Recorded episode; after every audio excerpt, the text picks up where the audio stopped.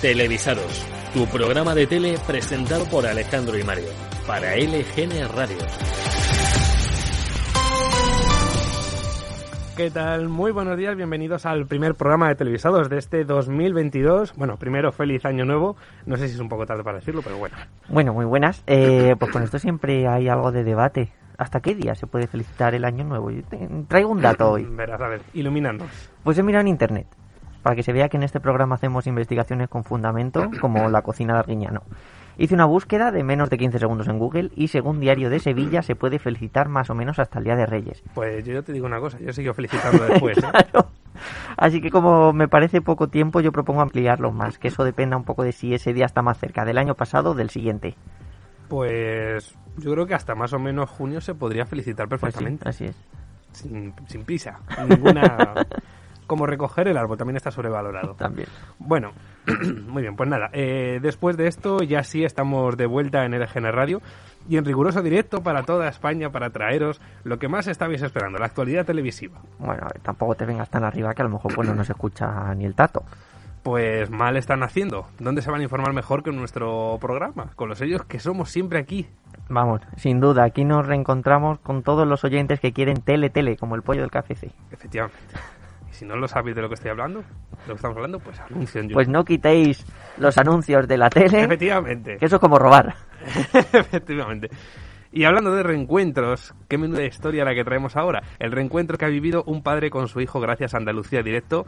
Manuel, un niño de 10 años, se despistó el pasado 4 de enero en Sevilla y su padre le perdió de vista. Bueno, pues tras un rato largo, el padre va a hablar con la policía para pedir ayuda. Pero eh, en ese momento recibe una llamada de la abuela en la que ésta dice, oye, el niño, qué guapo está el niño en la tele, que está saliendo en directo ahora mismo. Sospecha. Pues por su parte el padre se queda flipando, claro, preguntando que dónde estaba el niño, que cómo, que es que estaba saliendo en directo en la tele.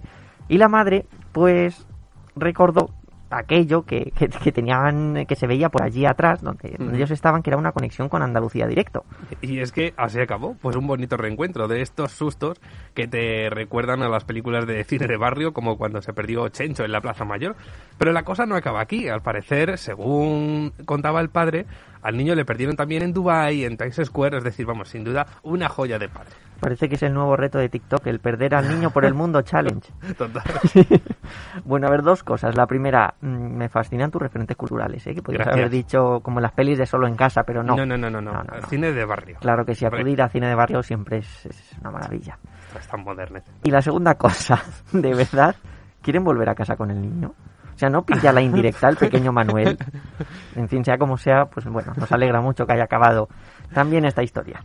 Bueno, y una vez más, las teles autonómicas y su vocación de servicio público. Ha sido un poco como quién sabe dónde, pero en versión Canal Sur. Lo dejo aquí como idea, un nuevo formato para Forta, que seguro que triunfa. Is this the this fantasy? Caught in a landslide. Qué temazo. Bohemian. Rhapsody. Como llevamos una semana sin venir a la radio, vamos ahora a hacer un pequeño repaso a algunas cosas que han ocurrido en la tele durante estos días. Y empezamos hablando de Eurovisión. ¡Oh! Ay, no, perdón. No, no, no, es la costumbre. Hablamos de las plataformas. Vaya, hombre. Que también es otro A mí tema no se muy me recurrente. el rollo de esta manera, ¿eh? Pues estas semanas han venido cargadas de nuevos contenidos. Eh, vamos a hablar sobre todo de dos, muy rápidamente de Disney y de Netflix. Disney trae las series El libro de Boba Fett, del universo de Star Wars, la mítica Las chicas de oro, y películas como Bohemian Rhapsody, muy recomendable, y una de las últimas del estudio Marvel también, Eternals. Por su parte, a Netflix ha llegado la peli No mires arriba y la cuarta temporada de Cobra Kai. No nos podemos olvidar de las campanadas, esa emisión que marca sin duda cada año por ser la más vista, por tener las publicidades más caras junto a emisiones deportivas y por englobar tanta emoción. Y eso que la emisión consiste en estar más de un minuto con un plano detalle de un reloj, pero ¿qué reloj? Hacemos breve repaso de las audiencias de este año de las campanadas, porque es que además hay, bueno, hay notición del bueno aquí. Este año se ha producido un hecho histórico en la televisión española. Por primera vez en la historia se ha producido el sorpaso de una cadena privada a la cadena pública, Radio Televisión Española. ¿Quién ha sido? Antena 3, que arrasa en las campanadas con nada menos que un 33,7% y más de 6 millones de espectadores. Ahí es nada. Es una auténtica burrada. Dejando a la 1, la, la habitual eh, ganadora de, de- de esa noche, con un 22,4%, muy por debajo eh, de sus marcas habituales para esta emisión. Y es que nos seguimos centrando en el ámbito nacional y es que los resultados quedarían un poco marcados de la siguiente manera. Dentro del ente público, la 1 y la 2 en simulcast eh, cierran con un 26,9%, en A3 Media Antena lo hace con un 33,7% y la sexta con un 6,3% y en Mediaset anotan las dos un 9,4%, dejando 1,7 para 4 y 7,7 para Telecinco. Y como dato adicional, pues tenemos a 13 que también lo hizo de manera nacional, que marcó un 0,9%. Y en 13 es que además salió Rosa, Rosa López, dando las ¿Ah, campanadas. Sí, sí, sí. Pues hablando de gente que de repente me ha sorprendido que presenta las campanadas, ¿sabe de quién lo hizo en apunt? Verás. Máximo Huerta. Oh, Y yo dije, qué coño. maravilla. Sí, sí, sí, muy bien. Y luego ya en las autonómicas, bueno, arrasó TV3 por su parte y creo que en segundo lugar se quedaría Canal Sur, no lo sé. Mm. Canal Sur que este año no metieron ninguna publicidad ni nada entre, No pinta, creo- entre campanada y campanada. Yo creo que nada. Yo creo que- En la hora anterior y posterior no metieron nada. por si acaso. A Televisión Española le vino le vino muy mal eh, que bueno que, que Ana Obregón finalmente no pudiera dar las campanadas. Sí, yo creo que eso hizo que la diferencia entre la 1 y Antena fuera bastante mucho más evidente. sí, sí, De hecho, bueno, teníamos aquí el dato justamente del minuto, porque claro, los programas son como de media hora, de que empiezan 25 Ujú. minutos antes y acaban como hay 5 y 10, pero justo lo que es el minuto exacto de las campanadas, las 12 y 12, aún así se lo sigue llevando Antena con un 37,9, es decir, sube todavía muchos más puntos, sube Sí. como casi 5, ¿no? O 4, 4 y pico. Mm, Es decir, que la, gente aún así se va a Antena a ver el minuto de campanadas. Es decir, sí, claramente yo creo que Ana Obregón hizo que bajara muchísimo la 1, la falta Sí. de Ana Obregón, y bueno, claramente se, se, consol- se consolida un año más el efecto Pedroche. Sí, eso es. Terminamos este repaso de las últimas semanas, como no puede ser de otra manera, con un momentazo. Los que ya no somos tan jóvenes recordamos que antaño los informativos nos colaban cada 28 de diciembre por el Día de los Inocentes alguna noticia falsa, una noticia de broma. Ya, ya me está llamando viejo. ¿Te acuerdas? Sí, de gratis. que ya no se hace No. hasta ahora. Bueno, el caso. Eh, esto de las noticias falsas, esto de las noticias de broma, es algo así como hacen desde todos los días, desde el Mundo Today, el jueves, o desde OK Diario, que son los referentes de la prensa satírica. El caso, este pasado 28 de diciembre, Antena 3 retomó esta bonita costumbre en su información meteorológica. No sé si es estrictamente una broma o ya estaríamos empezando a hablar de un delito de lesa humanidad. En fin, valorad vos- vosotros mismos. Tengo que decir que esto que van a escuchar ahora... Es terrible. Tuve la, la oportunidad de presenciarlo en directo en el Madre control de mía. realización. Las caras, Juan. Las caras. Eh, madre mía. El caso, el presentador del tiempo de Antena 3, Roberto Brasero, dio así la información meteorológica. ¿Qué pasa con Filomena?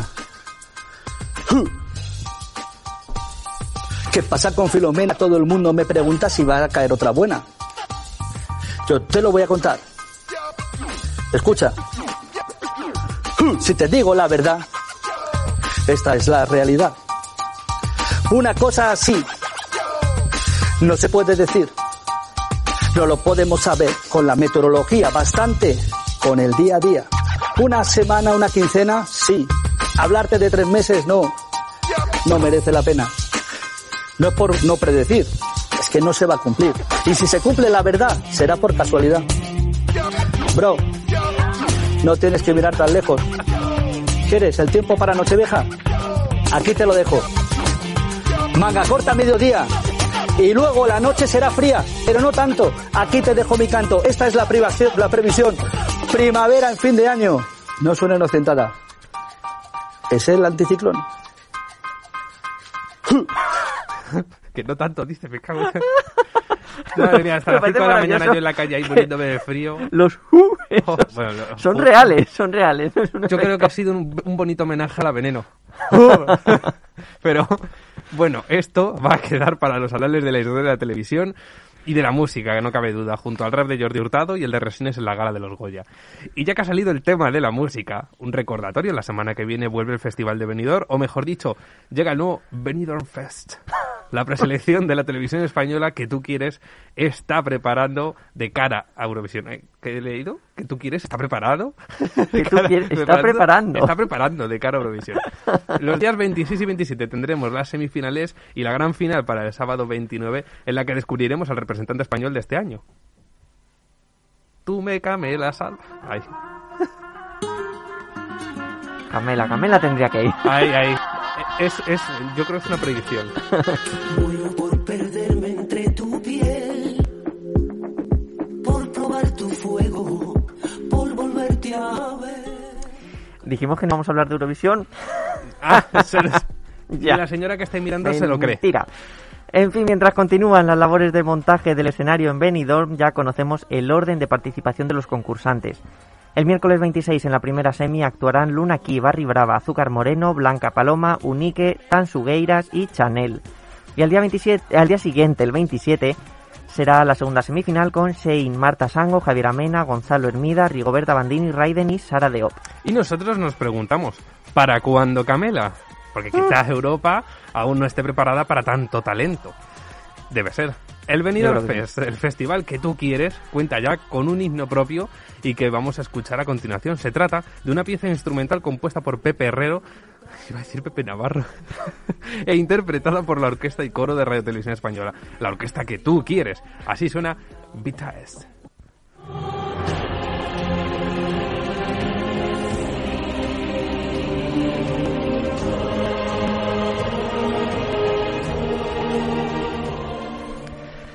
Bueno, es un himno muy épico para una preselección histórica. Desde el mundo Eurofan se está valorando muchísimo la implicación que Radio Televisión Española, la que tú quieres, está teniendo de cara a Eurovisión y también de cara al Benidorm Fest. Yo no sé si esto iba a ser para el Benidorm Fest o es que se iba a proclamar una nueva temporada de Juego de Tronos, la que tú Me quieres. parece una fantasía. es el himno que tú quieres. en fin, esta preselección, el Benidorm Fest, no se ha librado de cierta polémica. ¿Cómo no? Si no hay Eurodrama, no hay festival. Ah, Se trata de, hombre, vamos, se trata de las entradas del público al Benidorm Fest. Hasta hace muy pocos días no teníamos ninguna información al respecto e incluso se valoraba la opción de que no hubiera acceso al público en general por la incidencia de la pandemia. Realmente soy un tonto, un estúpido en el fondo, que otra noche vuelve a ver cómo te vas. Yo te amaba Pero la semana pasada Televisión Española, la que tú quieres, se ha pronunciado acerca del tema. Alguien se acaba de morir, ha temblado todo el control. Tembla el suelo. se ha caído algo. Se ha pronunciado acerca del tema. Bueno, eh, en primer lugar, las entradas serán gratuitas y se podrán conseguir a través de la página entradas.com y es algo que estará gestionado por la productora Boomerang.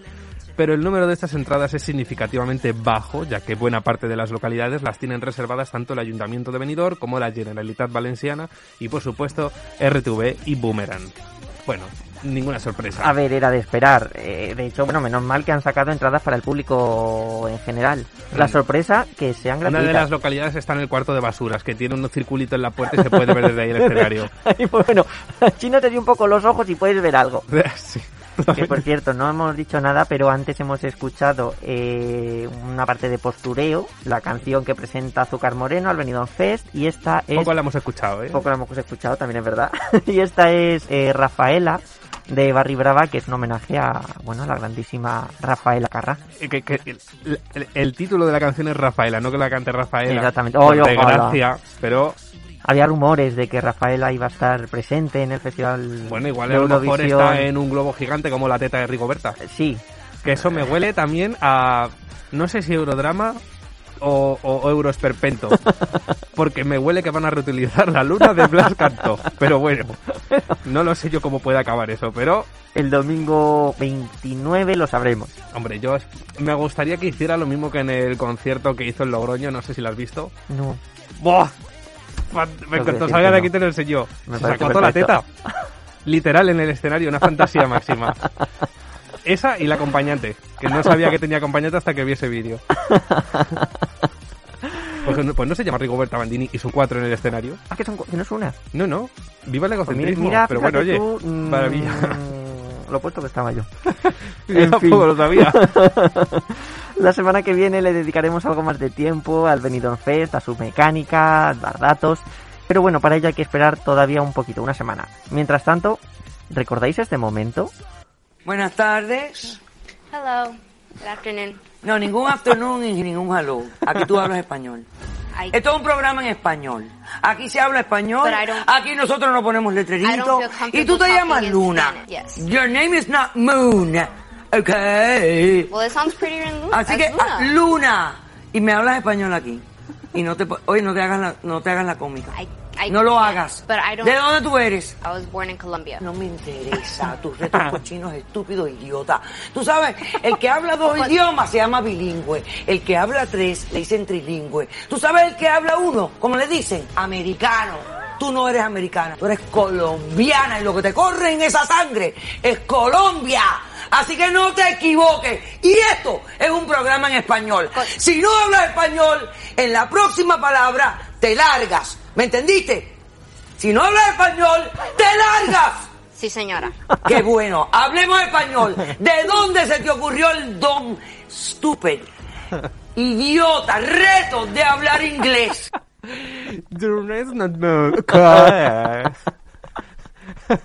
Me encanta, me encanta. Hace ya un tiempo vimos en caso cerrado cómo nuestra querida doctora Polo ponía los puntos sobre las IES a una participante en su programa. Pues bien, la historia nos enseña que todo se repite y esto pues no podría ser menos. Así es, volvió a ocurrir. Esta vez la bronca no le cayó a Moon, perdón, a Luna, sino a un participante que se hacía pasar por estadounidense. Vamos a escucharlo. Este es el que se hace pasar por americano, pero por el acentico que tiene. Este hace todo lo que él Ajá. dice. El perro guardián, el perro ¿Cómo te llamas tú? Lagarto, Oye, ¿cómo te llamas? sapo. My name is Louis. No, ningún my name is Luis. Aquí hablamos español. Está loco. Este programa es en español y sepa. hablamos español. Si tú no puedes hablar español, te largas y no testificas. ¿Te parece? Bueno, otro momento maravilloso. y de hecho tenemos en exclusiva aquí en el programa las reacciones de la legión de fans de la doctora Polo.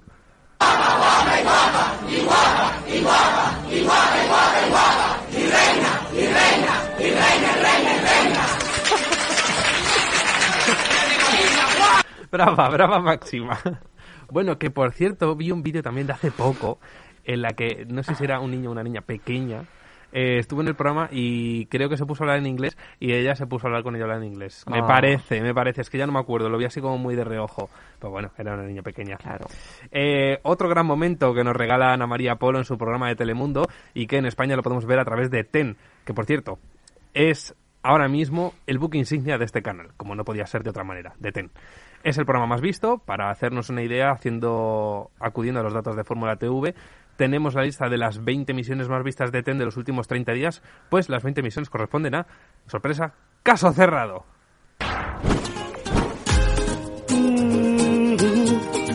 Mire cómo Y es más, viendo el informe de audiencias de diciembre de 2021 publicado por Barlovento Comunicación, caso cerrado que tiene una audiencia que se mueve entre el 1 y el 1,9% de share, supera con creces la media de la cadena que se encuentra al torno a 0,6%. Es que en mi casa se ve caso cerrado. ¿eh? Es que no podía ser menos, claro que sí.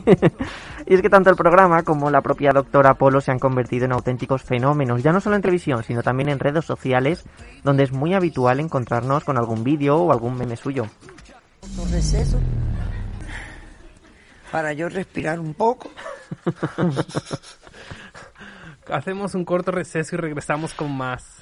Bueno, Ana María Polo es ahora mismo una de las estrellas de la cadena estadounidense. Esta abogada cubano-estadounidense cuenta con auténticas legiones de fans a los que se ha ido ganando a sus reacciones a los diferentes casos que aparecen en el programa y también con su apoyo al colectivo LGTBI y con sus declaraciones contra Donald Trump. Además de por sus dotes como compositora y cantante, de hecho la cabecera del programa es creación suya, y es que ha sabido ganarse poco a poco el cariño de sus espectadores. Ese es su currículum. Te lo digo cuál es mi currículum. El cariño de toda esta gente. Quería meter ese corte. Está, está, Está bien metido, ¿no? Vamos. Bien, bien. Vamos con otro tema. Una de las emisiones que se siguen con mayor interés es siempre la última del año, la de, la de las campanadas. Sea en una u otra cadena, no hay casa que no esté pendiente del reloj de la Puerta del Sol o, bueno, del que esté emitiendo en ese canal, como por ejemplo Mediaset, que se desplazó este año hasta Vejer de la Frontera en Cádiz ¿Ah, sí? para dar la bienvenida a 2022. Qué Así lejos, es. ¿no? Mario, ¿dónde vas? Bueno, se va. Y para hablar de esta emisión, hoy tenemos con nosotros en Televisados a un invitado muy especial, alguien que formaba parte del equipo técnico de las campanadas de Mediaset. Bienvenido Mario, un placer tenerte con nosotros hoy. Hola, ¿qué tal? Acabo, acabo de sentarme ahora mismo. Bueno, Que es la bien. primera vez que vienes. ¿Qué se siente lo primero al participar en, en televisados por primera vez? Ay, no lo sé, me llama la policía, estoy muy nervioso. qué nervios. y al participar por primera vez en unas campanadas, Pues todavía más nervios todavía, la verdad. cuéntanos, ¿cuál era tu función en, en la emisión de las campanadas? De, las, de Pues- estas campanadas de, de Mediaset, desde, desde Sí, Vejer. efectivamente. La, bueno, pues las campanas de Telecinco este año, pues qué, sorpresa. eh, fui el mezclador. para quien no, para quien no lo supiera, puede escuchar otro programa donde hablo de qué, qué consiste la mezcla de vídeos. Y pues es así, pues casi iba a hacer, bueno, casi que sin el casi, una las de la sexta. Y al final me llamaron para el Telecinco y dije, Pues para adelante. ¿qué horario, ¿qué horario tengo aquí? Dice Libras. Y digo, pues voy para allá. y así fui, pues me, llevaron en avión y todo hasta allí. Y bueno, pues la experiencia única. Eso es Desde luego, estupendo. única. Pues ahora que has dicho lo de, lo de la experiencia, ¿nos puedes contarnos alguna anécdota, alguna curiosidad de, de esa emisión? Ay, bueno, no sé. Es que para mí fue muy divertido, porque además el realizador de las campanadas era el realizador de Sálvame. Entonces fue, fue divertido. Y Ah. bueno, la paspadilla, pues ya te podrás imaginar. No sé, fue eh, desde luego eh, cómo se vive desde el día anterior, cómo se prepara, tal y demás. Fíjate, yo. Mm, Muchos ensayos, pocos- imagino. Pues al revés. Pocos. Fueron menos de los que yo me esperaba. A lo mejor yo pensaba que íbamos a estar todo el día ensayando y también eso, pero no, no, no. pero no sé, o sea, fue. eh, también es, era la primera vez en mi vida que eran las 12.00 y yo no me tomé las uvas. Y me pareció raro, pero por otra parte digo, ahora mismo tengo el control de que puedo tocar cualquier cosa y que la gente no se tome las uvas. Y no serías el único, ya, entonces. Claro, o sea, tener esa responsabilidad en mi mano de decir, estoy llevando la cadena del señor Paolo Basile en el minuto más glorioso del año. Sí, pues. eso es, la de las emisiones más cuidadas. Y eso que sí. Telecinco no lo ve casi nadie. Pero mm, la responsabilidad está ahí. Y la no publicidad sé, a esas horas es muy cara, que eso es lo que cuenta. Fueron muchas, mm, eh, ¿cómo se dice? Mm, curiosidades. Sobre todo porque este año en Telecinco se emitía el reloj del ayuntamiento, pero el audio, la gente lo podía haber escuchado desde casa, era el de sol. Es decir, las campanadas eran de sol. curiosa. Sí, Claro. Que aunque estuviéramos viendo esa imagen, claro. seguíamos oyendo. el- Y claro, el ya, reloj de sol. ya es el secreto de, de dónde viene el audio de las campanadas. pues yo siempre he pensado que era cada cadena apuntando micrófonos hacia el reloj, pues no es así. Pero sí es en directo, sí es en directo. pero no puedo decir ese secreto. Al menos por ahora. Bueno, bueno, pero algo nos has contado, eso está muy bien. Mm. Una bonita experiencia el, Sí, trabajar bien, en una bien. como esa. Claro que sí. Muy recomendable. Pues nada, Mario, muchas gracias por tu participación. Muchas de nada. Me voy que me están mirando que tiene, quiere, tiene que entrar tu compañero. Ay, es verdad, sí, es que hay aforo aquí, claro, no puede estar tantas personas juntas. Así que nada, como decimos siempre nuestros invitados, puede volver a participar en el programa siempre que quieras. Adiós. Muchas gracias. Estás escuchando Televisados con Alejandro y Mario. Y continuamos con el programa. Ah, Mario, por cierto, ¿dónde estabas? ¿Te has perdido la Aquí experiencia de nuestro invitado en las ¿Me campanadas? lo he perdido? ¿Ya se ha ido? Joder, macho. Pero si es que yo he ven- he ven- pues me había ido al baño en un momentito. De En el verdad. peor momento. A En ver si vuelve. Eso. Eh, ah, me- ah, claro, me toca a mí. Bueno, te vaya, toca, te toca, lo tendré que escuchar el podcast del programa para escuchar a ver al invitado, que estará disponible en Spotify y en iVoox. Aquí habría que poner ahora el rótulo de emplazamiento publicitario. Bueno, sí, porque has visto la que se forma eh, de forma tan sutil de promocionar Sí. este, este programa, Ya ¿verdad? hablaremos de esto en el programa, sí. Y si no es en este, es en el que viene. Algo me, algo me huele. Eh, pues mira, me habré perdido eh, lo que ha contado nuestro invitado, pero te traigo una noticia. Como sabéis, eh, Ana Obregón no pudo finalmente presentar las campanadas de televisión española, las campanadas que tú quieres. La mítica presentadora iba a volver al balcón de Sol junto a Anne Gartiburu, pero al final no pudo ser ya que dio positivo en COVID y le sustituyó Jacob Petrus. El caso, volvemos a hablar de Ana Obregón porque se incorpora, atención, al equipo de Max Singer.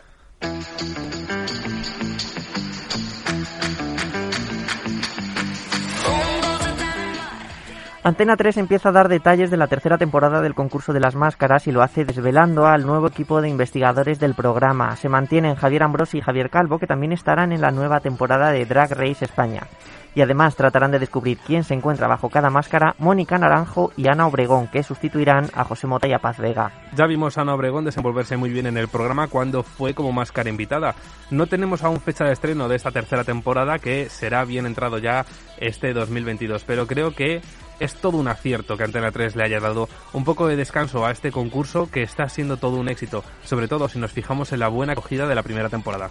Sí, muy Y es original. verdad, O muy sea, original. hacía tiempo que nos entraba. sí, ahora que sobre todo estamos viendo programas más antiguos, pues se agradece que algunos de los nuevos se queden.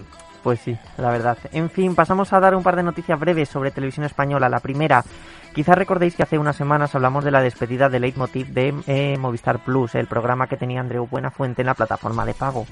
Pues bien, uno de los rumores se confirman. El presidente de RTVE, José Manuel Pérez Tornero, el presidente que tú quieres, ha anunciado el fichaje de Andreu Buenafuente para la desconexión territorial en Cataluña y así mejorar las audiencias allí. Unas audiencias que lidera la autonómica TV3, que de hecho solo en Cataluña podemos ver eh, a una cadena pública autonómica como primera opción de la audiencia. Este nuevo programa para Buenafuente sería una serie de cinco entregas dedicada a varios humoristas. Y vamos con otro estreno de televisión española, La tele que quieres. Javier Ruiz, quien fue presentador de las mañanas de 4 y de Noticias 4, llega a la pública para presentar las claves del siglo XXI, el siglo que tú quieres, le ha faltado añadir al título del programa. Se tratará de un espacio de información y de análisis, según ha dicho el propio Javier Ruiz, en la presentación a los medios llevarán a expertos que saben para acabar con el cuñadismo y con esas fake news. Y con todo el mundo opine de ello, claro. Algo que vemos mucho en la televisión últimamente. Este nuevo programa se estrenará el próximo viernes 21 en la primera de televisión española de 10 y cuarto a 12 y media. La gran novedad es que no habrá contertulios. Esto es un caso digno de estudio en cuarto milenio. Un programa de análisis sin contertulios, sin gritos, sin gente interrumpiéndose, sin Maruenda corrigiendo exámenes en directo. En fin, lo nunca visto, pero no es el único estreno de televisión española esta semana, que ya se conoce como la, señal, la semana de los estrenos en la cadena. Ayer lunes llegó a la noche de, llegó la noche de los cazadores, llevando al prime time su concurso El Cazador. Hoy martes por la noche llega Sequía, la nueva serie protagonizada por Elena Rivera, Miguel Ángel Muñoz y Rodolfo Sancho. Bueno, y no se preocupen por sus altavoces, no se ha roto la emisión, es porque está establecida una llamada de teléfono que tendremos ahora enseguida, por si a lo mejor está Brian re- retocando sus altavoces. No, no se ha roto el audio, ahora, ahora explicaremos. Y otro estreno más. El jueves llega la temporada 22 de la mítica serie Cuéntame cómo pasó. No es el único regreso esperado por la audiencia, ya que el pasado 1 de enero de Televisión Española eh, eh, perdón, el pasado 1 de enero, TV emitió eh, una TV Movie de los misterios de Laura, la serie que mezclaba humor e intriga, protagonizada por María Puyalte, y de la que se emitieron tres temporadas entre 2009 y 2014, que es Pujalte, ¿verdad? Vale, María Pujalte, una emisión que consiguió un 10,4% de audiencia, 1.329.000 espectadores y que ha hecho que los seguidores de la serie pidan una vez más la cuarta temporada de Los Misterios de Laura. Por cierto, María Pujalte, que me encanta su papel en Bota Juan, serie que me estoy viendo ahora y tengo- me encanta. Sí. Bueno, año nuevo, puesto nuevo, como cada X tiempo ya sabéis que traemos a un profesional de la televisión para que nos cuente su puesto. De esta forma descubrimos todos Por los entresijos, por supuesto, laborales de la televisión o todos los que podamos. Hoy vamos a hablar de uno muy especial que suele estar muy oculto de cara a la audiencia, pero que sin embargo es el último eslabón antes de llegar a ella. Eh, bueno, mientras escuchamos la música estamos hablando de la continuidad, creo que alguna vez hemos hablado de, de ella por encima. Pero por hacer un resumen, la continuidad de una cadena ejecuta una programación impuesta donde insertan todos los elementos visibles en pantalla, una programación impuesta so- eh, donde insertan todos los elementos visibles en pantalla. ¿He leído esto otra vez? Sí. Vale. El producto, la mosca de la cadena, la polimosca y todos los elementos gráficos que sean necesarios. Bueno, estamos Es que era muy importante, ¿eh? Había que decirlo era, dos era muy veces. importante. No se puede hacer dos cosas a la vez. Yo no estoy diseñado para ello. Pues para ello precisamente tenemos al teléfono a Alejandro, personal de continuidad de Mediaset España. Mira, ¿alguien de la casa? Buen- buenos días Alejandro, ¿qué tal? Bienvenido. Hola, buenos días, ¿qué tal chicos? Pues nada, lo primero, bienvenido a, a Televisados. Cuéntanos un poco en qué consiste la continuidad y tu puesto. Bueno, a ver, la continuidad es eh, un puesto que eh, aparentemente cuando sale todo bien eh, estamos todos muy contentos porque puedo ver en mi casa el partido de fútbol o aquella película que, que todos queremos ver, pero cuando sale mal pues nos echan un poco a los leones porque, claro, porque, ¿por qué cortáis esto? ¿Por qué lo otro? Bueno, pero bueno, esto es, esto es lo que, esto es lo que hacemos. Nosotros nos dedicamos, pues eso, somos el último eslabón entre, entre la audiencia, entre las casas y, no- y la empresa, y lo que hacemos pues es controlar un poco la legislación audiovisual que se cumpla, intentar que si hay algún error, pues se note lo menos posible, el impacto en pantalla sea el mínimo posible. Hmm. Entonces, pues controlamos todo ese, todo ese tipo de cosas, publi, promos, programas, etcétera. que ha habido una cosa que has dicho que me ha parecido interesante, lo de la que hacéis cumplir la ley de comunicación visual. Eh, recordemos que la ley es una cosa que rige todas las emisiones en, en España y que está llena de, de matices y cosas bastante interesantes que algo me dice que trataremos aquí más adelante. Sí, eso es. Eh, bueno, esa, eso que eso que hablas creo que eres Mario, ¿verdad? Porque Sí, efectivamente. a ¿Qué través tal? del teléfono te veo un poco. Eh, pues eh, de- eh, esa legislación no la cumple todo el mundo, lo cumplen los prestadores de, eh, el televis- de televisión en abierto, ¿vale? Aunque se firmen contratos en plan eh, el tema este de la infancia que se firmó hace años, que por eso hay más restricciones en cuanto a la emisión en abierto. Los prestadores de televisión de pago, eh, pues mm, por ejemplo, no se rigen por las mismas normas que la ley audiovisual. Bueno, sí, eso al fin y al cabo queda ahí. O sea, la tele en abierto va por un lado, la tele de pago por otra. Pero bueno, eso, eso es otro Claro. tema. Hoy nos centramos en, en lo que es la, la continuidad. Tú, por ejemplo, ¿qué, qué cadenas llevas dentro de Mediaset España y cómo se os Pues- asignan entre tus compañeros y tú? Pues mira, vamos vamos rotando por los distintos puestos para porque cada canal tiene su, su historia, entonces para evitar eh, tener eh, un poco de monotonía, porque muchas veces se, se convierte muy monótono, pues vamos rotando por todos los puestos y pues cada día que vamos nos dejamos la piel en cada canal, la verdad. Eso es. Bueno, es un puesto de, de mucha responsabilidad. Eh, para ti, ¿cuál sería la mayor dificultad en, en tu trabajo, en continuidad? La mayor dificultad sobre todo es cuando, cuando vienen muchos cambios y quieren que los hagamos ya porque hay algo que de última hora, por ejemplo, me acuerdo un día de cuando hubo el tema este del Prusés hace hace unos años que fue pues íbamos haciendo nosotros la continuidad mezclando entre estudios eh, rapidísimo lo máximo lo más rápido que podíamos y, y bueno, ese es el peor momento, yo creo. El resto, pues estamos un poco más tranquilos porque, bueno, vamos con mucha antelación, mirando las cosas con mucha antelación, pero estamos más tranquilos. Pero cuando hay esos momentos es lo peor. Tengo que decir que me acuerdo de ese día porque precisamente estaba, estaba allí. estaba allí, de hecho, cerca de donde estabas tú, porque estaba en control central. Pues. Porque mira, está- están, en la, mi- están en la misma planta, ¿no? Me parece. Y O- prácticamente en la misma igual. habitación. Sí. Que, bueno, Ese. continuidad, que en la mayoría de las cadenas se llama continuidad. eh, pero allí en Telecinco Emisiones. esta es emisiones. Pero Aquí no, sí, aquí se llaman emisiones. Aquí se llaman emisiones.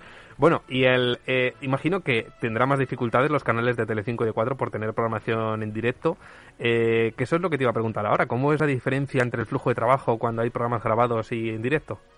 Bueno, realmente mm, no tenemos mucha diferencia. ¿Por qué? Eh, a ver, el directo, pues bueno, es un estudio, ya nos llega una señal del estudio, etcétera. Pero en los canales grabados también estamos en directo, porque es un servidor que saca saca ese, esa señal, ese- esa señal de vídeo. Entonces, eh, aún así, mm, yo siempre digo que las 8 o 12 horas de turno que nos tiramos, estamos siempre en directo. Da igual el canal que estemos, porque siempre siempre es una es o, o ca- lo que cambia es la fuente básicamente pero estamos en directo siempre Sí, sea el día que, sea, la hora que sea, siempre tiene que haber alguien en emisiones y en control La central. porque es- dificultad a lo mejor es en los programas en directo cuando no cumplen a lo mejor con la pauta de corte, ¿no? Eso es. es, eh, nosotros nos peleamos, nos peleamos mucho, sobre todo con ciertos programas, pero bueno, intentamos que no que no llegue la sangre al río. Aquí con cuatro al día, por ejemplo, podría ser. Por ejemplo. Bueno, y para ir terminando, porque es que nos hemos quedado sin tiempo y mi compañero creo que ahora mismo no, no puede estar recordando momentos nostálgicos de su cadena. Eh, te iba a preguntar así, ¿tienes alguna anécdota curiosa? O porque seguro que en continuidad tendrás cientos de miles y nos encantaría escuchar alguna por lo menos. Bueno, tenemos tenemos tenemos muchas, pero bueno, le conté anoche a Mario que la voy a la voy a mm, mm, repetir aquí un poco más corta. Resulta que hace hace unos años emitíamos por la noche en SDF un programa un programa de tarot de estos de evidencia por la noche y bueno en una de estas entra una, una llamada en directo el hombre el vamos el tarotista se pone ahí a, a barajar las cartas y tal y de repente vemos como que como que se levanta rápido y se va y se queda la imagen pues claro sin nadie con el plató tal y nosotros pues preguntando a lo que es eh, a lo que es el control de realización del del sitio este de del tarot nos dicen que es que al presentador le ha entrado un apretón en directo. Así que tuvimos que les, les preguntamos que si querían meter ellos otra cosa o les sacábamos. Al final nosotros les sacamos del aire, metimos una- unas promos para poder para poder salvar ese ese trozo y ya, ya volvió el, el pobre señor que le pillamos ahí en un renuncio al pobre. Hombre, otra opción era pues sacar una autónoma del, del estudio que siguiera al señor hasta el baño y pues bueno, por lo menos había imagen. Eso se hubiera hecho en Sálvame. Hubiera continuado el tarot desde el baño, ¿verdad? Ay, qué maravilla. Seguro. A mí me, me fascina todavía más que seguro que durante toda la publi el señor se ha quedado con el teléfono descolgado. y corriendo el dinero, claro que sí. Efectivamente. Hay que pagar esa publi y sacar de... Pues muchísimas gracias, Alejandro. Eh, bueno, volveremos a contar Sí. contigo para cosillas que, que ya iremos anunciando. Algo me dice que vas a volver por aquí. Y pronto. Genial, encantado, ya sabéis. Un saludo, Alejandro. Hasta Venga, un luego. saludo, Que tengáis buen día. Hasta luego. Estamos llegando ya al final del programa rápidamente. Mario, ¿a ti que te gustan los chistes malos? ¿Que Hombre, ¿A quién no le van a, a ver, gustar? ¿a quién no ¿A le va a gustar? También te digo, te traigo una recopilación de los mejores chascarrillos que pudimos oír durante la retransmisión del concierto de Año Nuevo de Viena el pasado 1 de enero en televisión española, el concierto que tú quieres. El presentador de Radio Nacional de España, Martín Yado, fue el, ¿El encargado. que tú quieres? Exactamente, fue el encargado de poner voz a esta emisión en simulcast, tanto en radio como en tele e internet, y nos dejó estas perlas que tú quieres. Pues ya estamos aquí de vuelta, nos están siguiendo ustedes por la 1, por Televisión Internacional, por eh, www.rtv.es, por Radio Nacional de España, Radio Clásica y RTV Play. Estamos en la Sala Dorada, el Music Verein, octogésima segunda edición del concierto de Año De Viena, con la Filarmónica de Viena, dirección de Daniel Barenboim. Por cierto, dicen de la última de Spider-Man, pero los efectos especiales de esta mariposa Apolo en el descanso, en este documental dirigido por Joe Riga, no estaban tampoco nada mal. A la parejita del vídeo me gustaría verla a ella descalza y en mangas de camisa paseando a primera hora por centro de Viena hoy 1 de enero. Eso está grabado antes, me da a mí. Bueno, pero en fin. Y bueno, vamos con dos piezas espiritosas, ¿eh? Eh, la primera es eh, la polca del champán, eh, bueno, que nos recuerda cuando cantan en el murciélago que el champán tiene la culpa de todo lo que soportamos hoy. Vamos, que la culpa fue del chan champán. Pues este era el vals noctámbulos de Carl Michael Zierer, que a mí, entre que cantaban y silbaban, los miembros de la Orquesta Filarmónica Viena me recordaban la mezcla del vino que tiene Asunción y Verano Azul, de Carmelo Bernaola. Por cierto, que me dicen que me he equivocado en el número de herraduras, es verdad, claro, cada caballo tiene cuatro, estos dos pares, eran ocho. En fin, es difícil no errar con las herraduras. La dirige aquí Daniel Barenboim, quien por cierto ha recordado estos días que la música es un gran apoyo para todos y debe ser mantenida en los planes de estudios. El mundo está olvidando la importancia de la música, no hay educación para los niños en los colegios y además es racional y emocional al mismo tiempo.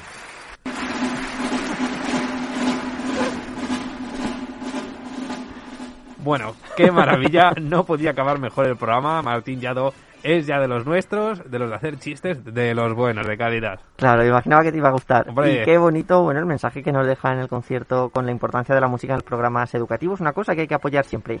Y ahora ya sí, nos despedimos hasta la semana que viene. Volvemos el próximo martes a LGN Radio. Hasta entonces, adiós. Adiós.